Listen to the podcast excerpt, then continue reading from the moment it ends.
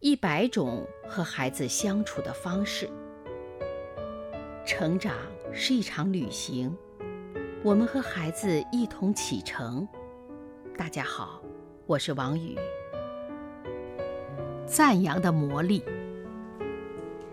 日本著名的音乐教育家铃木正一，每年能培养七百个如莫扎特一般的音乐小神童。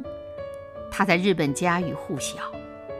一天啊，一位年轻的母亲找到铃木，跟他说：“你认为所有的孩子都是小提琴家，而我的孩子已经练了几年了，也没什么长进，希望你能帮助他。”铃木跟着那位母亲到了他家，一看，那孩子只有五六岁。母亲让孩子把小提琴拿出来，演奏一段给铃木听。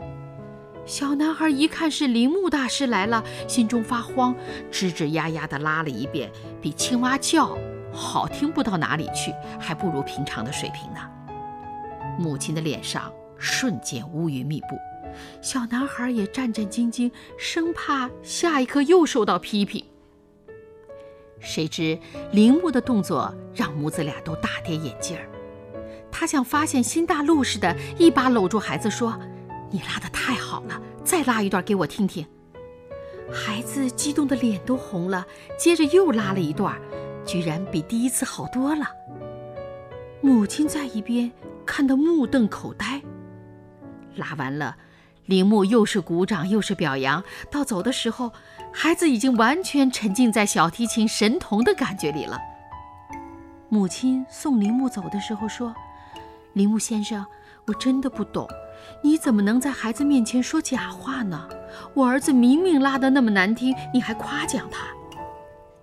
铃木回答道：“那孩子的心灵已经受伤了，我是在治他的心病。